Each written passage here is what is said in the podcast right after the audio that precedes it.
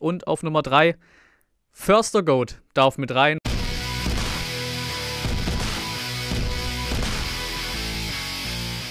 Und ein Moinzen zum Nachbericht, zum 1:1 auswärts unentschieden bei Eintracht Frankfurt gestern. Wir fangen an, die Highlights, die sich innerhalb von einer Minute, zwei Minuten abgespielt haben. 68. 0 zu 1 durch Sascha Kalajdzic und dann Philipp Kostic eine Minute später mit dem 1 zu 1 entstand. Kommen wir zur Spielanalyse, wo erstmal Überraschung kam, dass Castro nicht gespielt hat. Koulibaly hat für ihn gespielt. Dadurch haben wir 10 von 11 Spielern richtig getippt in der Startelf. Ja, erste Halbzeit war komplett ausgeglichen, dafür recht auch ja, recht chancenarm. 0,2 zu 0,2 x Goals am Ende des Tages. Äh, kleinere Chancen von Younes, von Kalajdzic.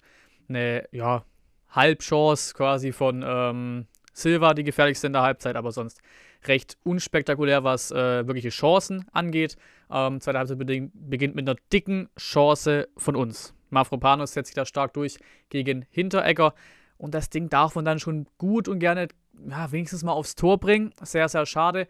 Ähm, dann folgt zwei Minuten später in der 55. das Abseitstor von Kostic. Einen Ticken Glück gehabt, aber gut. Abseits ist zumindest, ja, gibt es auch Diskussionen, aber zumindest noch am nächsten eine faktische Entscheidung. Von dem er war leider mit der Hacke, mit dem Stollen halt im Abseits gestanden. Sondern in der zweiten Halbzeit auch recht ausgeglichenes Spiel. Beide Seiten wollen wirklich voll in die Offensive. Dadurch wurde es halt manchmal ein bisschen schludrig, ein bisschen ungenau und zu allzu vielen Großchancen kam es nun auch nicht. Dann fällt unser 1 zu 0. Top rausgespielt. Kempf hat da, wie schon öfter im ganzen Spiel, auch über die Mitte mal sehr viel Platz gehabt und sehr viel Raum gehabt. Dachte schon, legen doch jetzt links rüber zu Sosa, der ist komplett frei, macht er nicht. Er chippt einen wunderbar nach vorne auf Kalajdzic. Der nimmt ihn an, der sprallt ihn fast einen Ticken weit weg von der Brust, aber da er eben ein 2 Meter Lachs ist, kommt er mit den Füßen hin, dann ein bisschen mit Glück äh, mitgespielt von der Hand von Hinteregger, dass das Ding dann am Ende des Tages reingemurmelt ist, aber ja, nehmen wir mit das Tor. 12 Kisten in den letzten 23 Spielen bei Kalajdzic. Insgesamt ist er jetzt bei 16 Scorern, hat in den letzten 6 Spielen in Folge jeweils mindestens einmal genetzt. Richtig krank. Ja, die Freude währt dann aber halt auch nicht allzu lange. Eine Minute später kopiert Kostic quasi sein 1-0, nur halt diesmal in regulärer Version eiskalt abgeschlossen, 1 zu 1, was in der, ne, in der Form auch völlig verdient war. Das, das war ein Unschiedenspiel bis dato. 20 Minuten vor Schluss haben wir es dann. Dann haben die Frankfurter doch noch ein bisschen Bock bekommen. Vielleicht als Kritikpunkt für die Frankfurter quasi, wenn sie eben mit Champions League spielen wollen, vielleicht ein bisschen spät, ähm, weil dann kam letzten Schlussphase noch so ab der 85. Viel über Kostic generell im ganzen Spiel, kam dann ein Schuss von Ilk Sanka abgefälscht, Kopfball von Jovic, Kopfball von Hinteregger, ein Schuss von Silva noch in der Nachspielzeit, die dann zum Beispiel Sosa und Kupel äh, entschärfen konnten. Einfach ein Ticken zu spät gewesen, die Frankfurter, aber natürlich waren es eines Tages dann halt doch näher am 2-1 als wir, nehmen wir aber einfach wegen der starken Abwehrleistung generell eine sehr guten Auswärtsleistungen bei Frankfurt nehmen wir den Punkt dann mehr als gerne mit und sehen den Punkt für uns dann auch als verdient an, eben wegen der Leistung. Muss mich korrigieren, ich hatte irgendwie, keine Ahnung, Auswechslungen war nicht mein Tag gestern im Stream.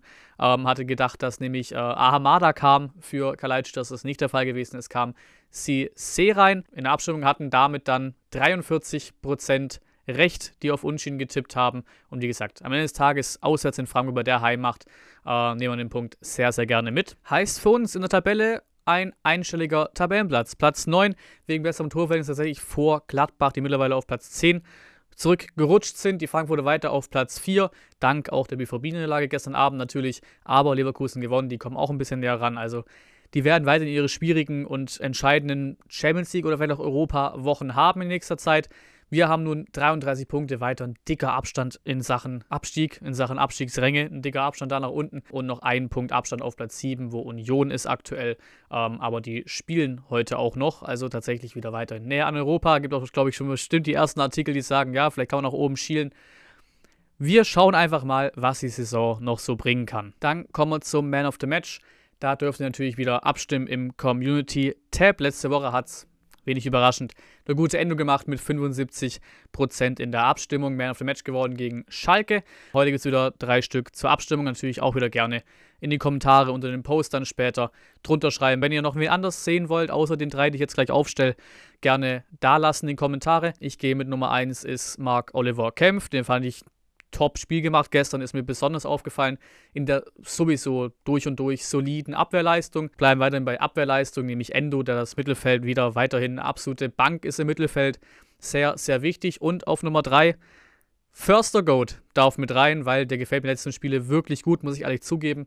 Und auch gestern war er sehr wichtig. Ähm, hat er gute Noten bekommen, überall. Einfach physisch und von der Präsenz her sehr wichtig. Weiterhin nach vorne, wie gesagt, aber gerade in so einem Spiel wie in Frankfurt war er gestern sehr, sehr wichtig für unser Spiel. Womit wir zum Ende hin wieder zu den Tweets of the Match kommen und den habe ich mit reingenommen, weil ich auch selber ein bisschen reingefällt habe. Hat sich Karasor selbst eingewechselt? Fragezeichen.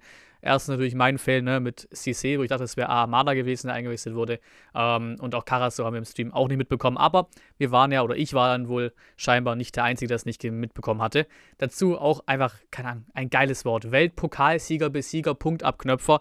Da sieht man nochmal, wie, wie stark dieser Punkt in Frankfurt war bei dieser Heimmacht. Und der dritte und letzte Tweet, schon ein gutes Gefühl, mal im letzten Saisondrittel keinen Druck mehr zu haben. Keine Ahnung, wann wir das zuletzt hatten. Kann mich auch nicht groß dran erinnern, vermutlich, ne? Die so oft besagte siebte Platzsaison. Äh, aber trotzdem, das ist auch wieder ganz, ganz großer Unterschied zu dieser Saison, zu dieser Rückrunde damals. Deswegen einfach eine geile Truppe zusammen. 33 Punkte zum aktuellen Stand. Ist recht sicher, dass wir den Klassenerhalt haben. Mit Möglichkeiten sogar nach, nach oben, ob man die haben will oder nicht. Aber einfach sensationelle Truppe von vorne bis hin auch Missint hat jedes, jede Woche aufs Neue im Halbzeit-Interview einfach top. Und mit den schönen Endworten lasse ich euch in den restlichen Sonntag. Vielen Dank fürs Zuschauen. Wie gesagt, gerne Meinungen und so weiter in die Kommentare und bis zum nächsten Mal.